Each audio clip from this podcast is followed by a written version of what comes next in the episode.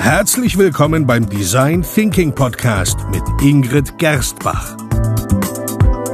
Hier erfahren Sie, wie Sie vertragte Probleme kreativ lösen, weil Innovation kein Zufall ist. Hallo und herzlich willkommen bei der neuen Episode im Design Thinking Podcast. Hallo Ingrid. Hallo Peter.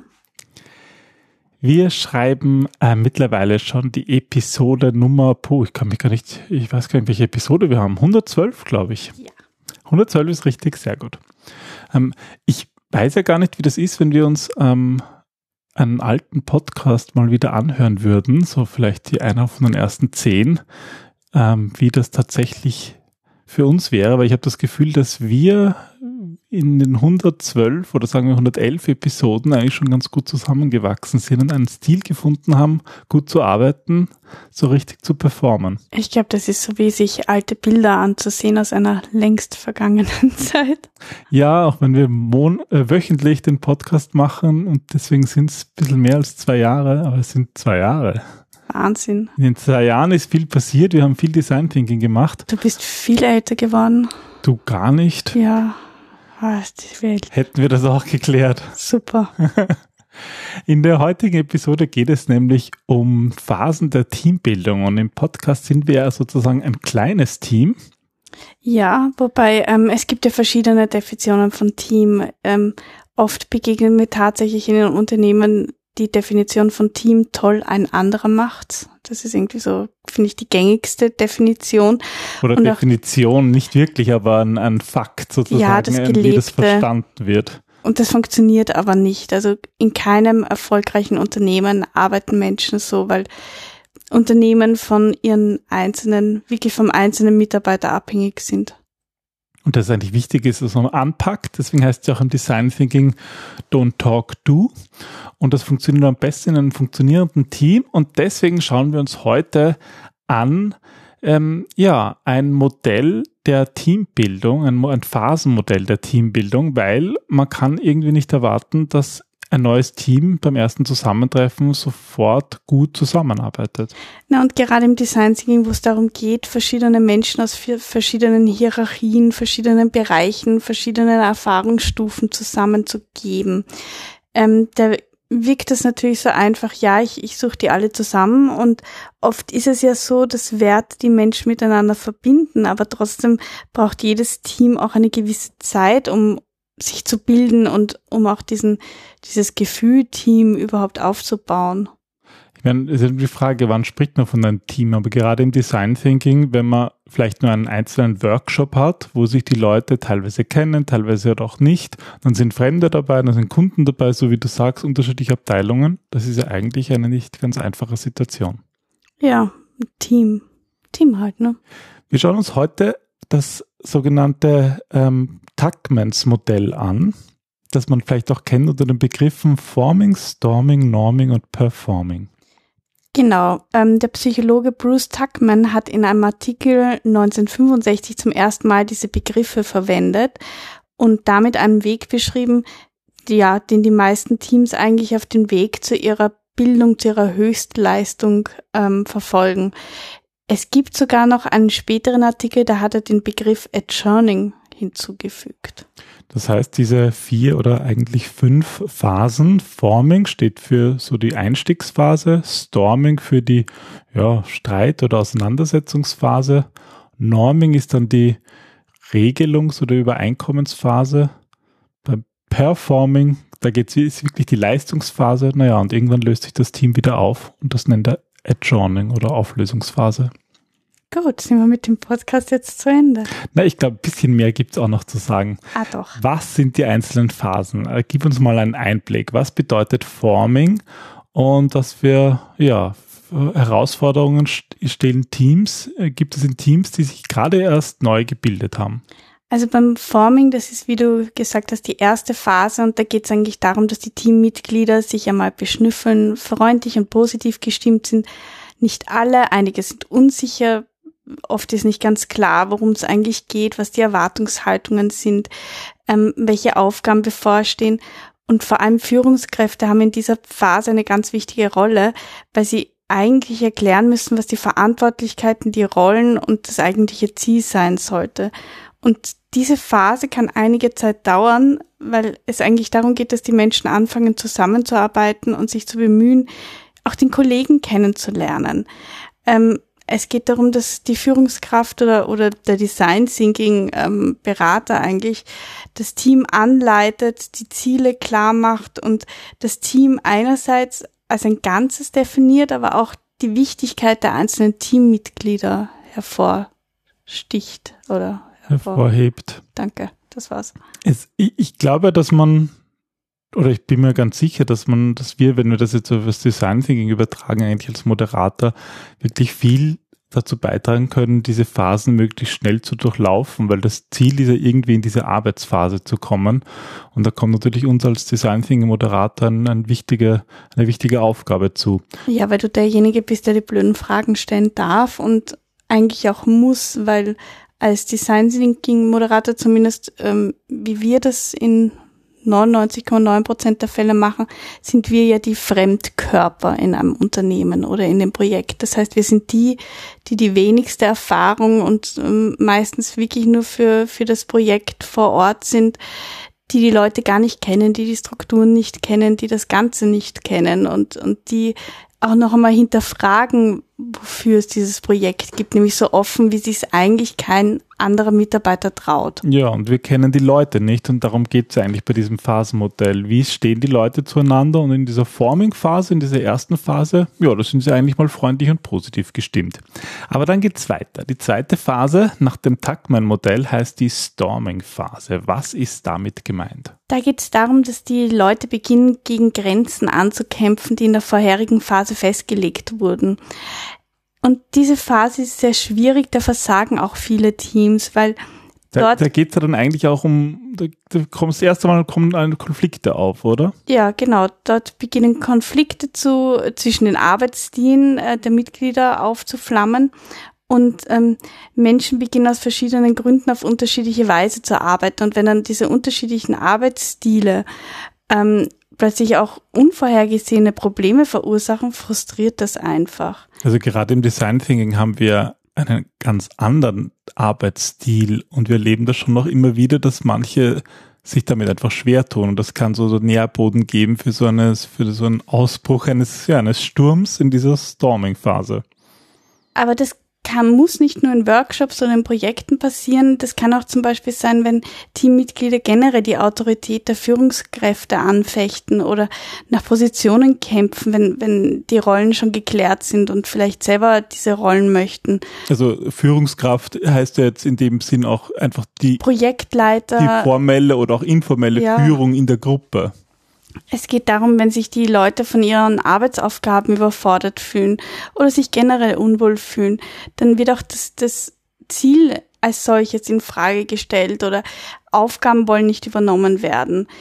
Ähm, und das führt einfach zu Stress. Da geht es dann darum, dass man in dieser Phase vor allem Prozesse und Strukturen aufbaut, so ganz wichtig auf, auf Vertrauen und auf diese gute Beziehung der einzelnen Teammitglieder ja, hinweist. Ja, das sind dann die Regeln im Design Thinking, die helfen können, der ja. Prozess im Design Thinking, der sozusagen ein bisschen diesen Stresslevel reduzieren soll, der eigentlich aber ganz normal ist. Sprechen Sie Konflikte auch ganz offen an und vor allem bleiben Sie positiv, auch wenn es jetzt irgendwie, also nicht jetzt so dumm positiv und nichts mehr sehen wollen, sondern einfach dieses, das hat einen Sinn und, und es ist auch gut, wenn diese Konflikte auftreten, vor allem in einer frühen Phase, weil dann kann man auch offen darüber sprechen und das neu formen. Und es geht eigentlich darum, dass, dass es einen, eine Art internen Coach ähm, Teammitglied braucht, jemand, der das ganze Team formt und, und das auch wirklich anheizt, dass die zusammenarbeiten. Das zu unterstützen. Das sind halt Phasen, die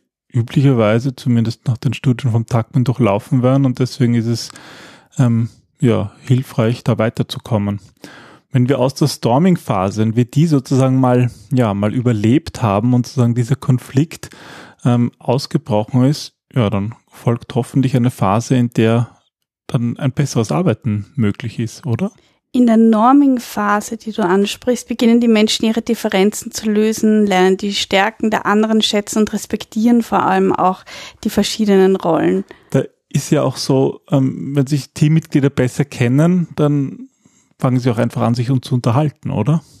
Ja, und vor allem geht es dann darum, dass man auch Hilfe anbietet, die Hilfe annimmt und konstruktives Feedback annimmt. Und das ist, das ist ganz wichtig, damit überhaupt dieses, ja, dieses gemeinsame Teamziel entstehen und auch verfolgt werden kann. Dann sind auch erste Fortschritte zu sehen.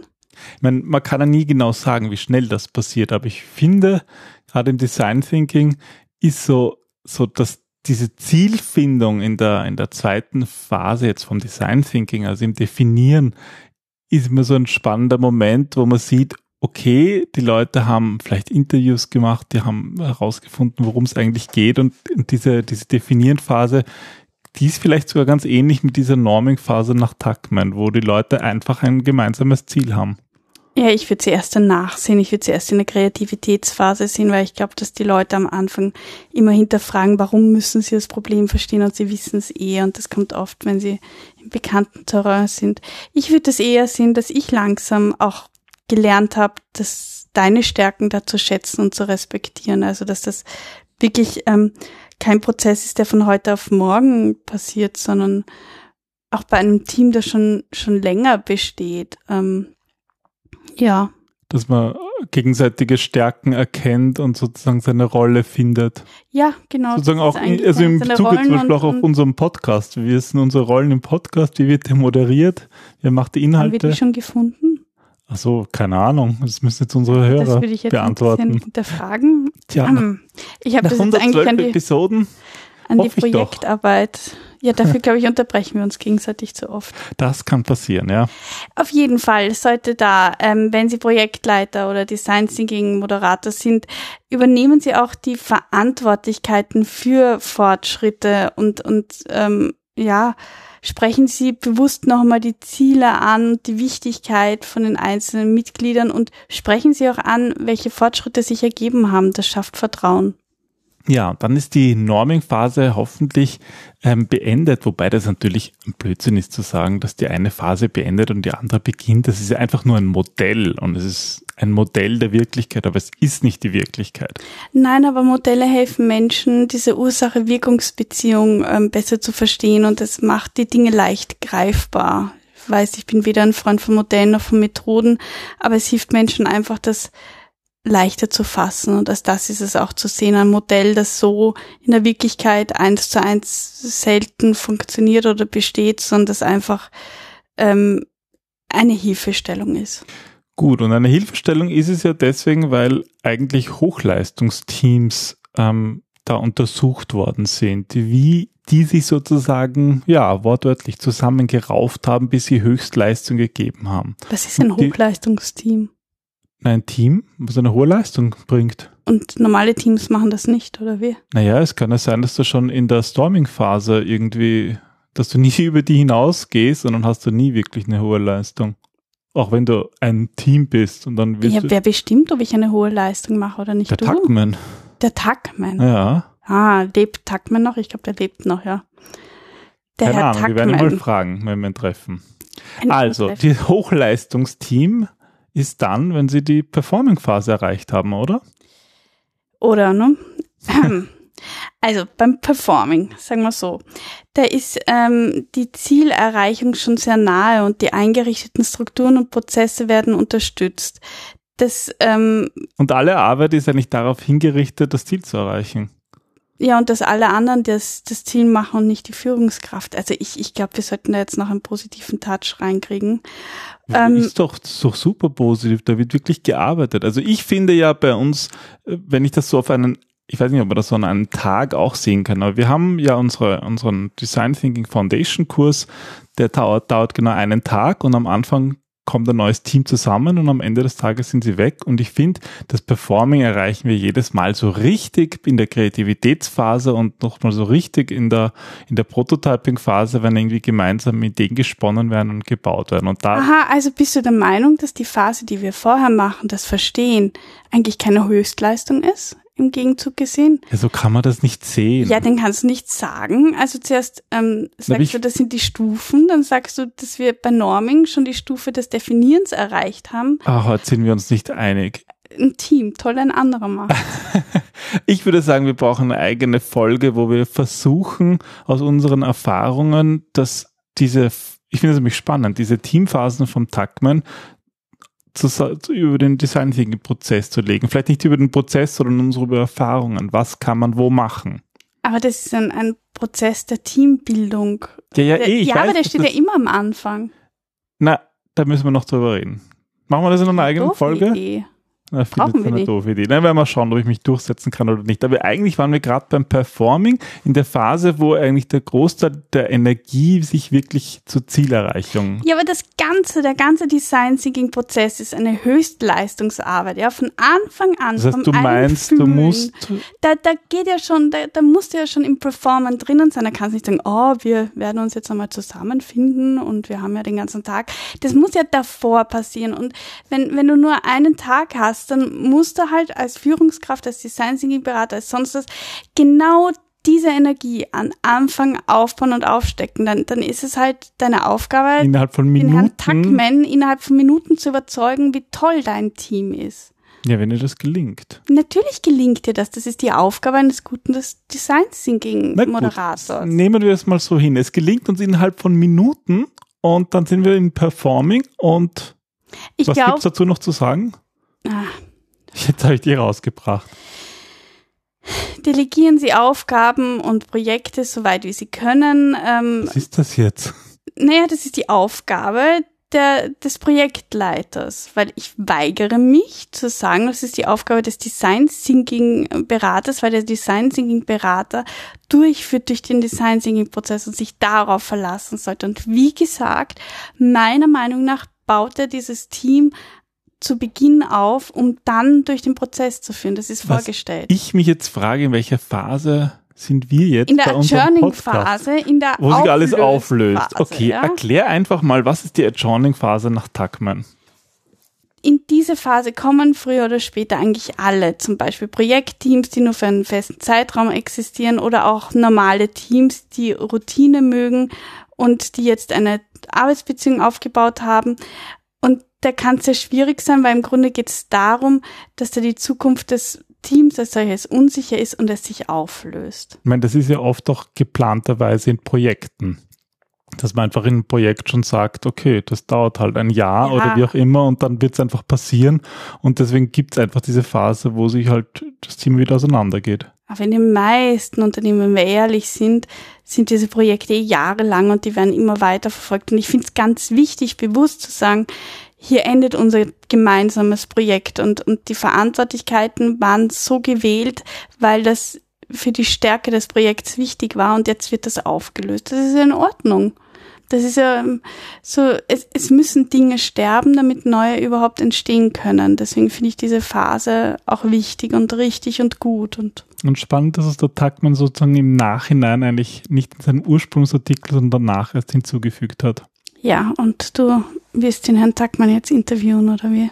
Nein, ich möchte mir wirklich überlegen, wie das, wie, was man wirklich daraus aus Design, fürs Design Thinking lernen kann. Vielleicht können wir das wirklich in einer eigenen Episode machen. Oder du machst mal eine Solo-Episode dazu. Ich mache eine Solo-Episode. Mhm. Ich hätte mhm. vielleicht diese Episode als Solo-Episode machen sollen. Dann hättest du sie auch schreiben müssen. Oh, verdammt. Nein, wir haben natürlich eine ganz genaue Aufteilung und die finde ich super. ja, die heißt Ingrid macht alles. Und ich kann da moderieren und ah, dafür darfst du toll. schlau reden.